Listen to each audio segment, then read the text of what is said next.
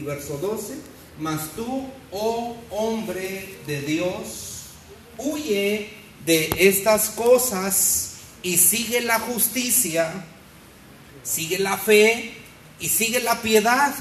También sigue el amor, la paciencia y la mansedumbre. Pelea la buena batalla de la fe, echa mano de la vida eterna, a la cual asimismo fuiste llamado habiendo hecho la buena profesión delante de muchos testigos. Qué preciosa palabra, ¿verdad? El apóstol Pablo, muy diligente, muy preciso en estas palabras enviadas específicamente a Timoteo, pero que aún en estos tiempos, en estos postreros tiempos y en estos tiempos presentes que vivimos, nos, hace de mucha utilidad y sigue haciendo de mucha utilidad esta palabra para todos y cada uno de nosotros. ¿Cuántos dicen amén? ¿Sí lo creen? Entonces, el apóstol fue muy preciso, fue muy puntual. Seguramente era tiempo de que Timoteo pasara por situaciones de guerra, de lucha. A lo mejor estaba pasando, viviendo circunstancias de una lucha espiritual porque principalmente nuestra lucha es espiritual, que se exterioriza, ¿verdad? Se materializa y lo vemos en, en, lo natural, pero principalmente inicia en lo interno de todos nosotros. Entonces, Pablo tenía que hacer entender, tenía que revelarle, tenía que eh, este, enseñarle a Timoteo que había una lucha y que la lucha no era quién va a tener más dinero, ¿Quién va a tener más bienes en esta tierra? ¿Quién va a ser el más poderoso? ¿Quién es el que va a mandar? ¿O quién es el que va a tener más? ¿Verdad? De esa lucha, Pablo diligentemente y puntual se enfocaba en enseñarle a Timoteo, porque arribita en el contexto de, de, lo que hemos estado, de lo que hemos leído, incluso Pablo en el verso, en el verso 6 dice, y que todo lo que nosotros, dice, porque nada hemos traído a este mundo y sin duda nada nos llevaremos.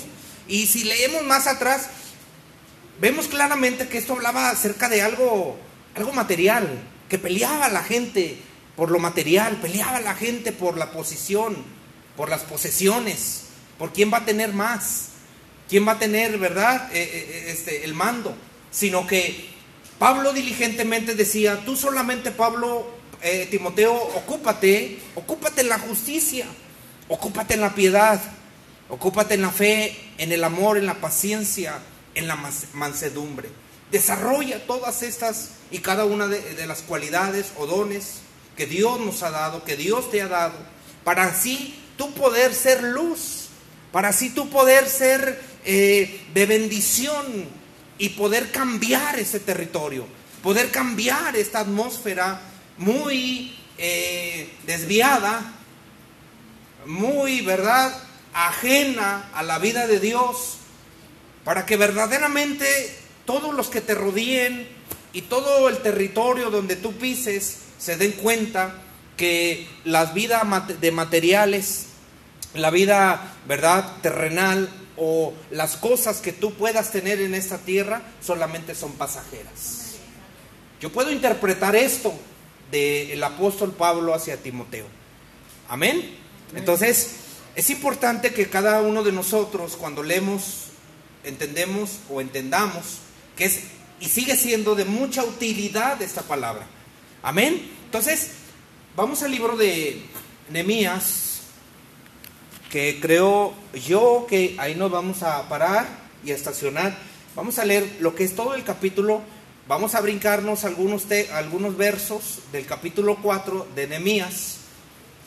Pero sí vamos a enfocarnos aquí este tiempo que Dios nos permite y que damos todo el señorío, todo el poderío, damos toda la autoridad y damos todo nuestro ser y que Él sea el que siga ministrándonos a cada uno de nosotros y todos los que nos están escuchando verso 1 del capítulo 4 de Nehemías dice, cuando oyó Zambalat que nosotros edificábamos el muro, se enojó y se enfureció en gran manera e hizo escarnio incluso de los judíos, de todos los judíos.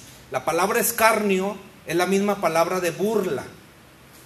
Palabras claras podemos escuchar aquí que Zambalat, enemigo del pueblo de Dios, pues escuchó que el pueblo judío se propuso a edificar, se propuso a restaurar, se propuso a trabajar, se propuso a dar pasos, a sumar en la fe. Entonces, este hombre, enemigo del pueblo de Dios, esos espíritus que ahora incluso siguen operando, siguen taladrando las mentes, los corazones débiles, porque el enemigo usa o puede apoderarse, vamos a decirlo de esta manera, en la, debilidad, en las mentes débiles, en los corazones débiles, cuando hay fragilidad, cuando no hay solidez en la fe, cuando no hay cimientos, cuando no hay profundidad, podemos ser blanco fácil. Puede ser blanco fácil para que el enemigo de una o de otra manera sea eh, quien influencie y trate de destruir tu camino en Cristo Jesús. Y cuando hablo de camino, quiero hablar esto, claro, porque esto es así, es todo el conjunto, tu familia, tus hijos, porque de una manera cuando logra que Dios reprenda, ¿verdad? Todas sus obras que ahorita vamos a ver, que el Señor reprendía de una manera, que ahí no lo dice claro, pero él anulaba todas las obras del enemigo para el pueblo de Dios, en contra del pueblo de Dios. Entonces, de una manera ha querido destruir y ha sido eh, de una manera enviado eh, hasta cierto tiempo para, eh, yo lo veo hasta de un tiempo para acá, ¿verdad? Para crecimiento de nosotros para un crecimiento, porque todo lo que Dios permite es bueno para nosotros, es con una finalidad, trae un objetivo de vida para todos nosotros como pueblo.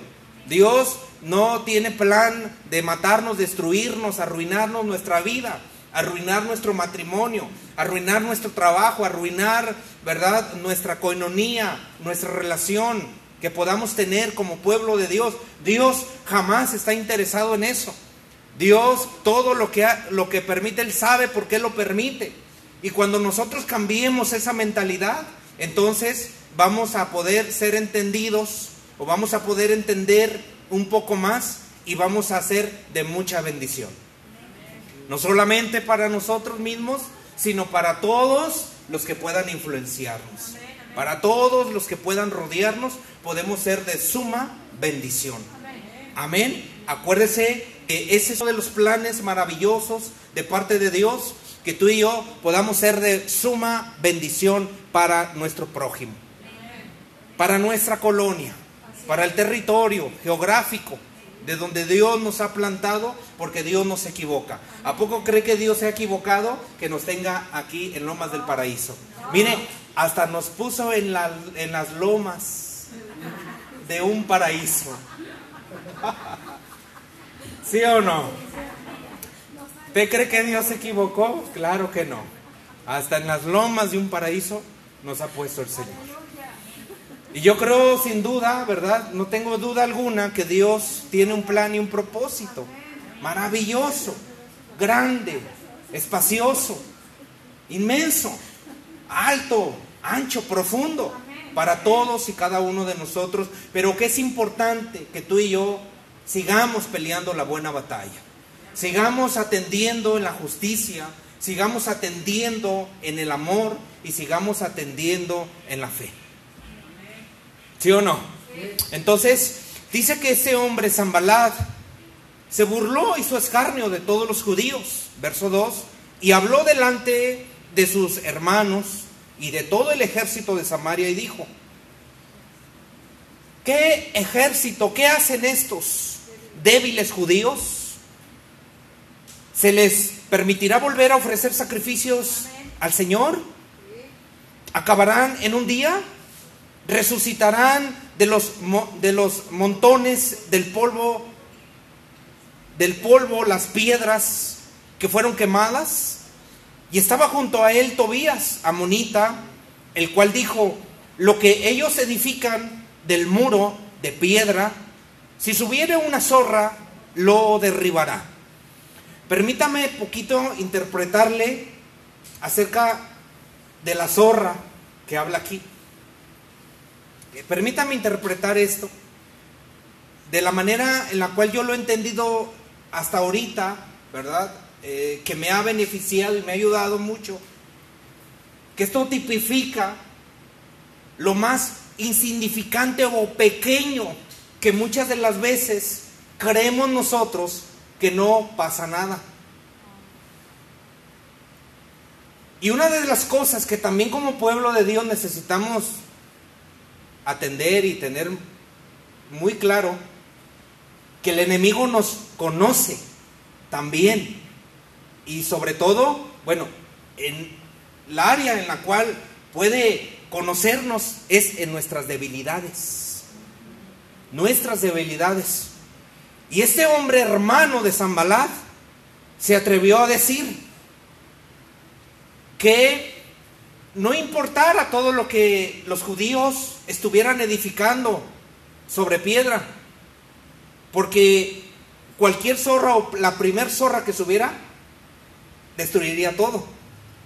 Y lo hablaba con una, o lo, lo, lo expresó, o lo dijo con una libertad, con algo tan, con una seguridad, que eso me llamó mucho la atención, de que nosotros tenemos que darnos cuenta que el enemigo conoce nuestras debilidades y que él sabe de las situaciones en las cuales cada uno de nosotros y de los que nos escuchan no hemos atendido en nuestras áreas, en nuestros delitos, en nuestros pecados, en nuestras circunstancias que necesitan ser ya restauradas.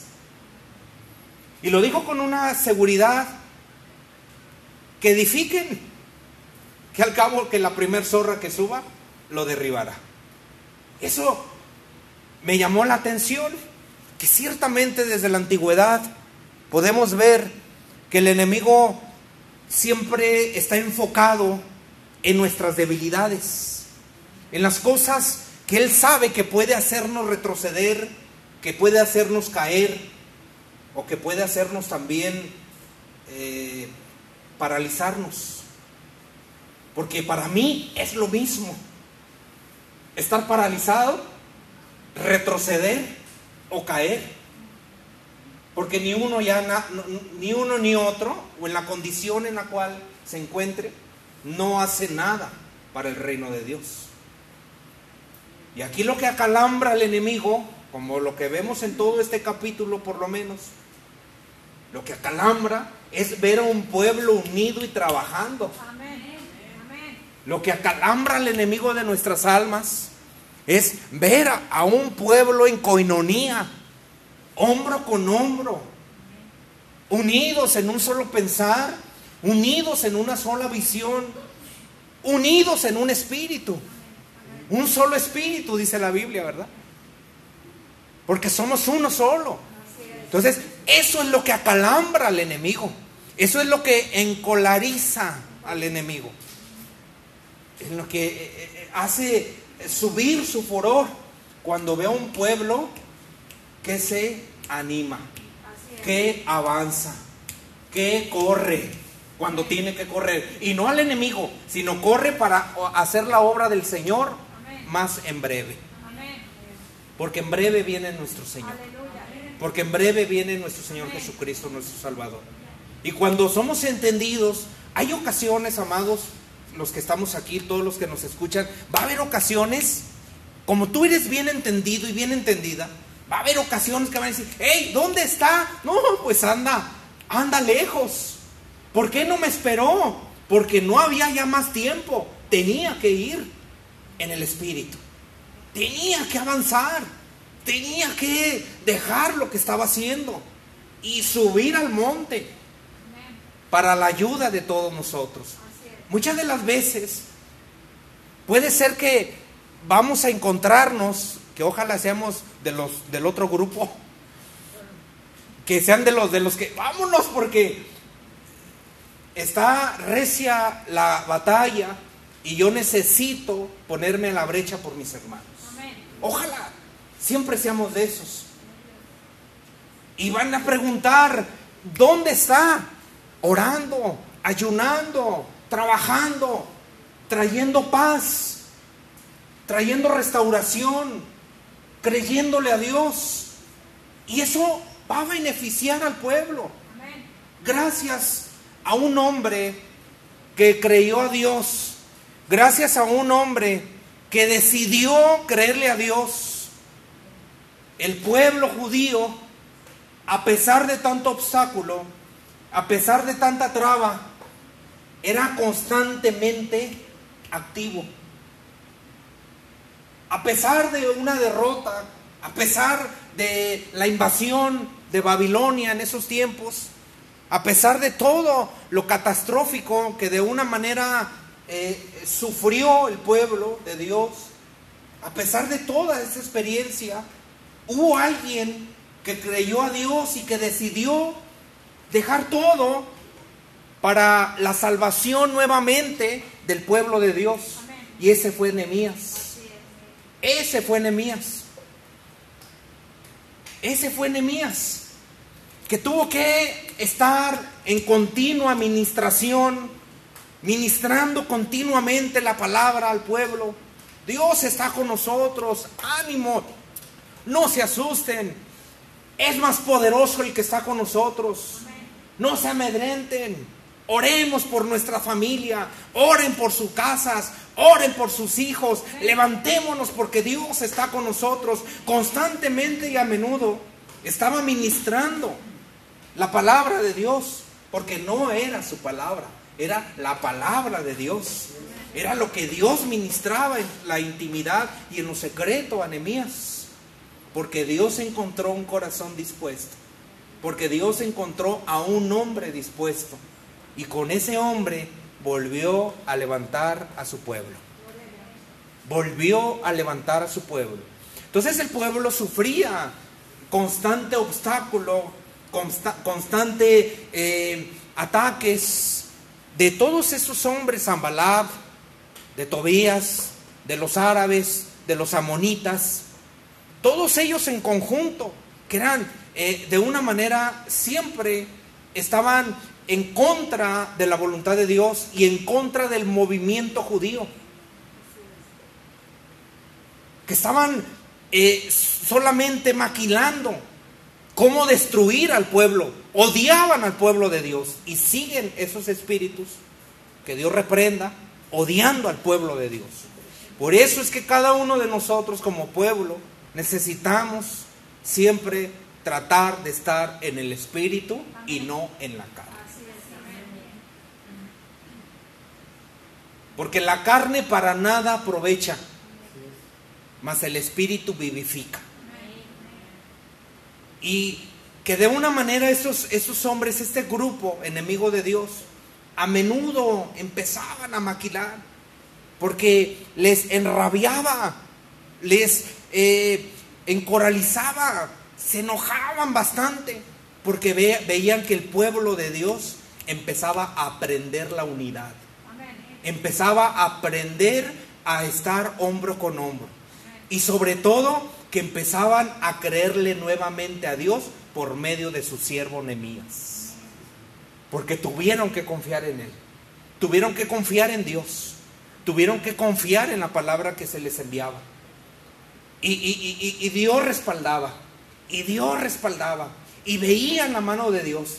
Y seguían viendo la mano de Dios a pesar de todos los obstáculos, de todas las trabas y de todas las circunstancias que el pueblo de Dios sufría para que siguiera avanzando, para que no siguiera avanzando.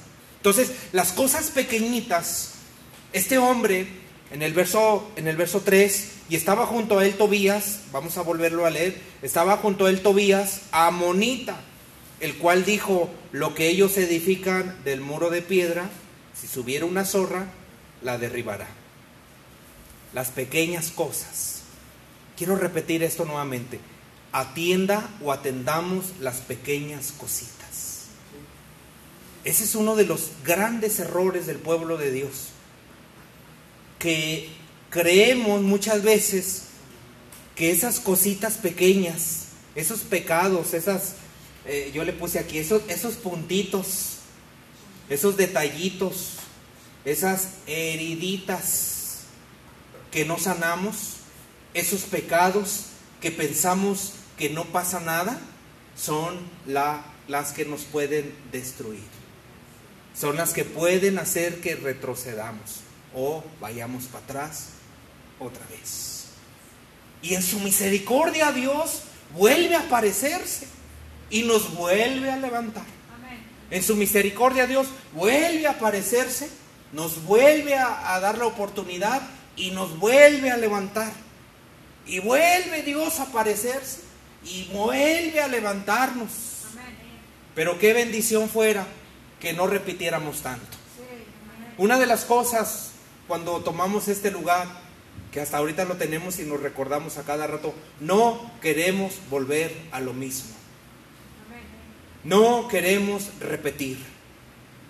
Lo que se quedó allá, allá se quedó, bien enterradito. Y hay de aquel que lo desentierra, va a sufrir. ¿Sí o no cierto? Va a sufrir. Llegamos a este lugar con otra mentalidad, renovados totalmente, diferentes, dispuestos para la buena batalla, dispuestos a cambiar, dispuestos a seguir sumando mis cambios, dispuestos a eh, perderlo todo si es necesario, dispuestos a dar mi vida, dispuesto a dar mi tiempo, dispuesto a sanar mi corazón, dispuestos a entregar todo lo que tenga que entregar para sí mismo agradar a Dios. Con esa mentalidad venimos, con esa mentalidad, con esa eh, proyección estamos impulsando a todos nuestros hermanos porque los amamos, porque no los queremos ver, ¿verdad?, sufriendo por la misma, dicen, chancla o piedra, ¿verdad? Por la misma piedra, por la misma situación, por lo mismo, imagínense. Eso es fastidioso. Sufrir por lo mismo por muchos años. ¿Sí o no es cierto? Mira, es hasta eh, quita tiempo, ¿verdad? Hasta quita tiempo. Porque por lo mismo, por lo mismo, no. Ya tenemos que aprender a dejar el pasado y a enfocarnos en nuestro presente y a proyectar el Señor o a proyectarnos en el futuro, para proyectarnos en el futuro. Entonces, de una manera venimos con otros enfoques. Entonces, de esta manera es que las cositas seguimos o queremos seguir atendiendo. Debemos de seguir atendiendo. Debemos de seguir sumando estos puntitos, esas heridas. En el verso 4 de ahí mismo, del capítulo 4, en el verso 4 dice que se volvía el pueblo objeto de sus enemigos. Vea por qué. Precisamente por todo esto. Cuando hay cositas que Dios ya nos revela o nos ha revelado o que nos hemos dado cuenta y no atendemos y no atendemos, entonces se nos podemos volver objetos. Se oye feo y que Dios reprenda toda obra del enemigo. Pero el pueblo se volvía objeto de sus enemigos. Pero también en, e, en este, como en este proceso y trayecto que estaba pasando el pueblo judío, ellos también estaban buscando salidas, buscando cambios. Y a la vez que se manifestaban las cositas, los puntitos, pero por el otro lado tenían unas ganas, tenían un hambre, tenían unas fuerzas para levantar esos muros. Lo tenían. Gracias a un hombre, así lo voy a llamar, que quiso obedecer a Dios y que propuso en su corazón servirle a Dios y ese fue llamado Nemías. Se encargaba de proyectarles y tenían muchas ganas, mucha hambre, así como usted. mucha hambre de Dios, muchas ganas. Y aunque entre esas ganas y, y ese avance, por el otro lado aparecían los puntitos, los detallitos, los delitos, los pecados y los tiburones también, ¿verdad? De repente que se atravesaba uno, porque a veces salen y se asustan, de verdad. A veces sale el tiburón y te asustas. Y dices, ay caray, ¿y esto dónde estaba? ¿Dónde lo tenía alzado? Yo no me conocía de esa manera. Y luego los que te están a, a tu alrededor dicen, ni yo tampoco. Me sorprendiste. Me sorprendió tu actitud, tu reacción, tus palabras. Me sorprendió lo que hiciste. ¿Sí o no? Y te asusta. Entonces, entre la subida al monte y la, o la restauración y lo bueno que estaba por venir, el cambio, salían los puntos. Pero ellos seguían insistiendo, seguían peleando, seguían, a pesar, en el verso 7, ahora vamos ahí, a pesar de que Zambalat volvía a aparecer, Tobías volvía a aparecer, los árabes estaban presentes, todos los amonitas estaban presentes y también se sumó todos los de Asdod. Que los muros de Jerusalén eran reparados, eran restaurados. Empezaba la gente ya a entender la unidad. Empezaban a echarse la mano unos a otros. Empezaban a florecer los primeros frutos. Eran reparados, empezaban a verse los frutos. Empezaba a verse lo que Dios siempre ha anhelado de todo su pueblo. Empezaba a verse el amor de Dios entre los hermanos, entre nuestro prójimo, incluso entre nuestros enemigos. Empezaban a verse estos frutos, empezaba a manifestarse el trabajo de mucho tiempo, el esfuerzo de mucho tiempo, todo lo que orabas, todo lo que ayunaste, todo empezó a florecer, todo ese arduo trabajo. Todas esas eh, eh, situaciones que el, pueblo judío pasaba y empezaba a sufrir, empezó a, florecer. Todos esos ayunos, todo ese esfuerzo, dejar eh, las cosas materiales, dejar mi trabajo, dejar mi familia, dejar este tiempo, dejar el otro, dejar esta otra cosa para enfocarme en mi restauración, para enfocarme en esas cosas pequeñas. Empezaba Dios a traer fruto.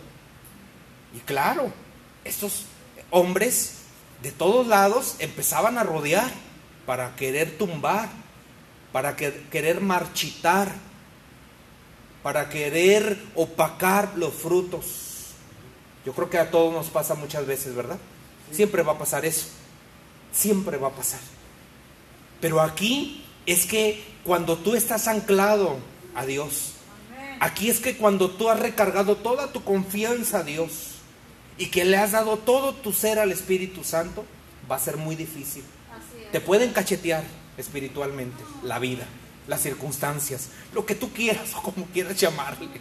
Pero cuando estás anclado y le has dado tu vida al Señor y el Espíritu Santo de Dios está ahí presente, Él es el que te va a ayudar. Él es el que te va a proyectar. Él es el que te va a dar la victoria. Y cuando te da la victoria o te dé la victoria de alguna circunstancia, de los que estamos aquí, los que nos escuchan, gózate.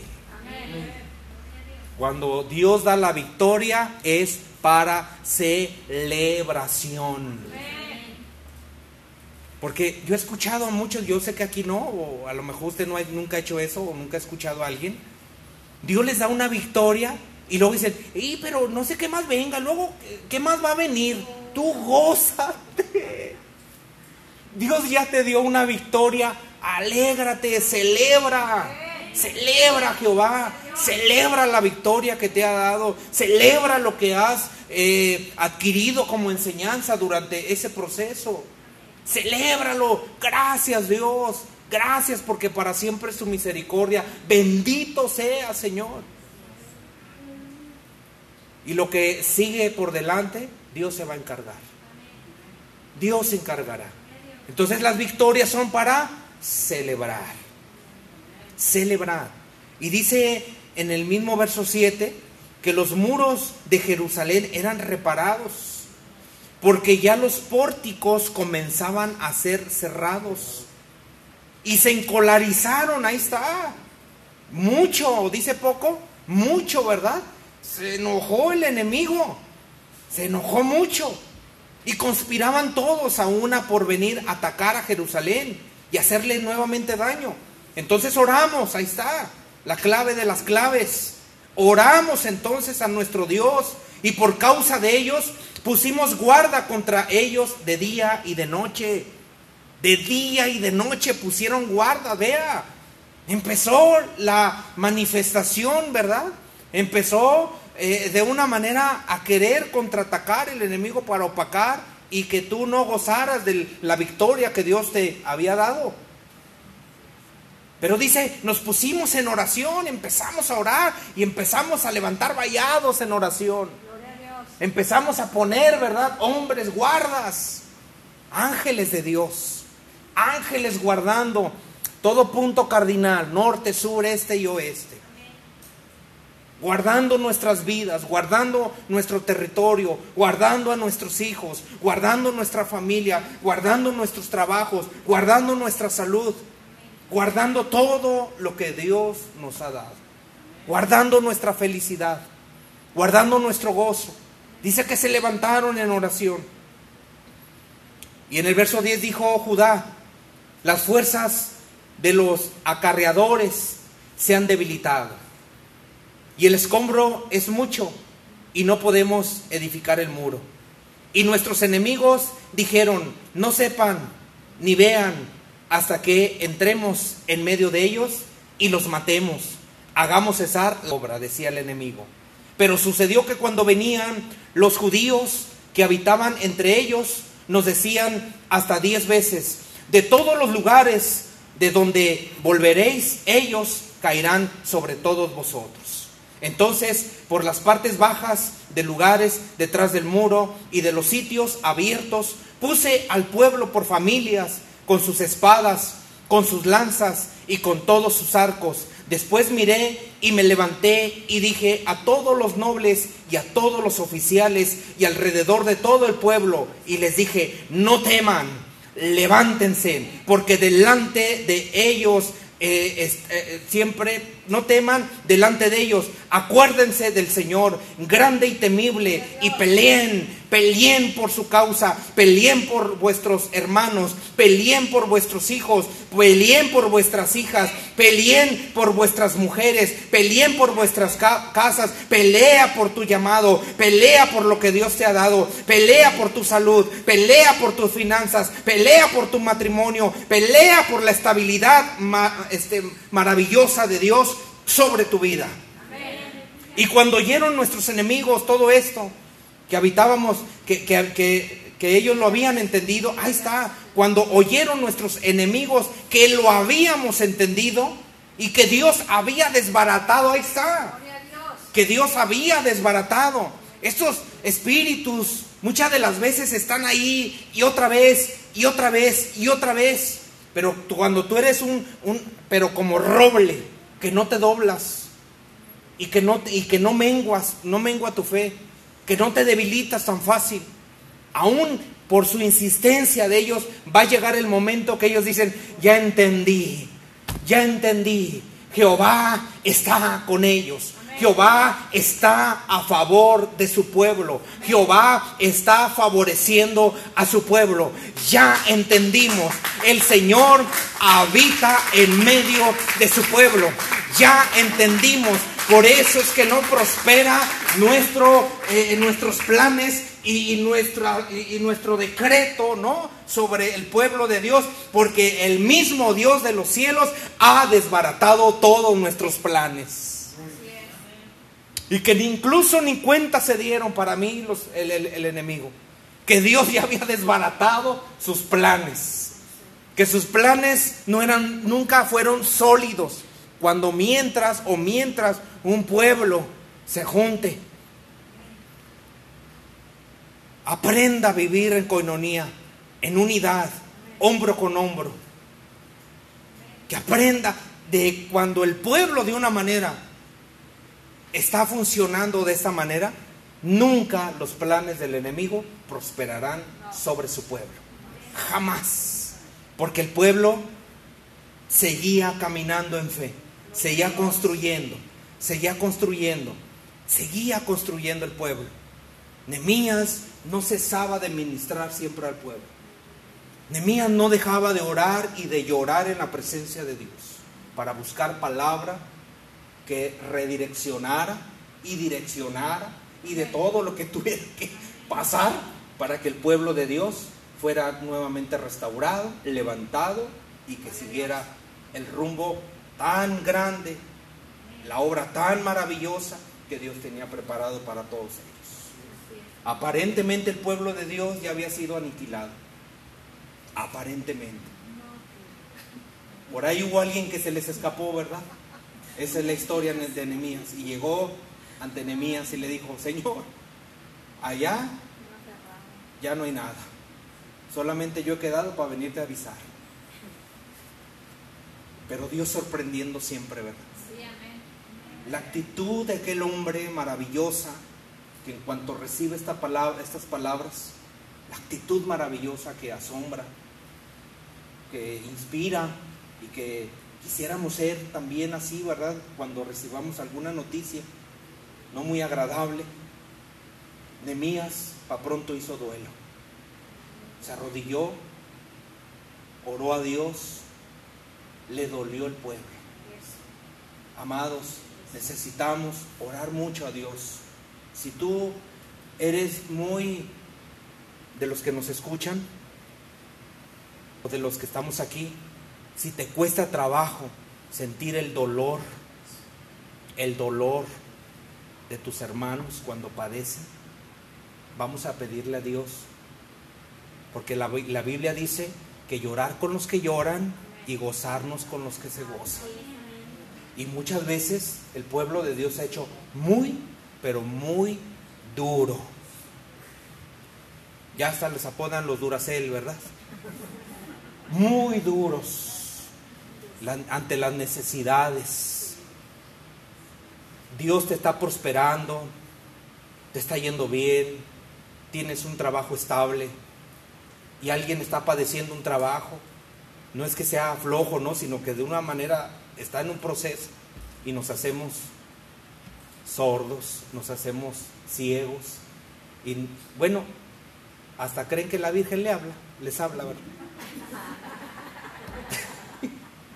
Porque una de las cosas que aprendemos es que tú aprendes a discernir cuando son personas que realmente nomás están viendo la oportunidad, que esos son bien palpables. Pero hay de verdad pueblo de Dios, hermanos, de verdad, que de una manera necesitan de una manera ayuda en el momento y Dios te lo pone. Ay, cómo luchas, ¿verdad? La batalla. Te agarras ahí adentro, ¿verdad? No, Señor, a lo mejor es, mis, son mis emociones y te agarras ahí. Y al rato te das cuenta de que verdaderamente había una necesidad. ¿Sí o no? Entonces, el pueblo de Dios, lamentable, mucho pueblo, no todos, la verdad, pero mucho pueblo, de esa manera se, se ha vuelto. Se ha vuelto. Por eso es que cuando los hombres judíos el pueblo de Dios, con todo esto, ellos aprendieron a equilibrar las cosas. Vamos a terminar. Verso 17 con este primer bloque de este tema. ¿Preparados para la batalla o listos para la batalla? Vamos a terminar con este primer bloque en el verso 17 que dice, los que edificaban en el muro los que acarreaban y los que cargaban, con una mano trabajaban en la obra y en la otra tenían, ¿qué tenían? La espada. aprendieron a equilibrar. ¿Será que el pueblo se desequilibró? ¿Será que el pueblo se desequilibró ante toda esa lucha, la derrota? Porque hubo, bueno, vamos a decirlo aparentemente hubo una derrota. Hubo muchos muertos, muchos, muchos, muchos muertos, muchísimos muertos. ¿Será que ante todo este acontecimiento que sucedió en estos tiempos de Nehemías, se desequilibró el pueblo, por eso es que Dios permitió una derrota? Puede ser.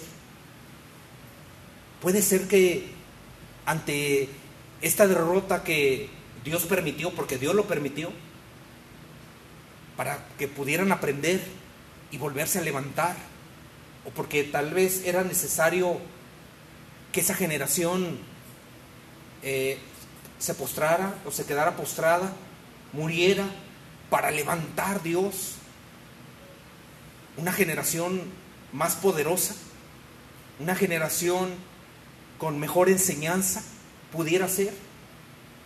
Que tal vez Dios tuvo que podar el árbol de la vida a cada uno de nosotros como su árbol, como su pueblo, que tuvo que podarlo como el buen jardinero para que abundara mejor el árbol. Y entonces empezó a verse los frutos. Porque dice la Biblia que ellos, los que trabajaban, los que iban, los que venían, empezaron a equilibrarse. Con una mano hacían la obra y con la otra traían la espada. Entonces eso quiere decir que estos hombres aprendieron. Esos hombres aprendieron a no confiarse. Aprendieron a estar siempre atentos en el Espíritu que el segundo bloque va a ser acerca del libro de jueces, capítulo 7, este domingo, primero Dios.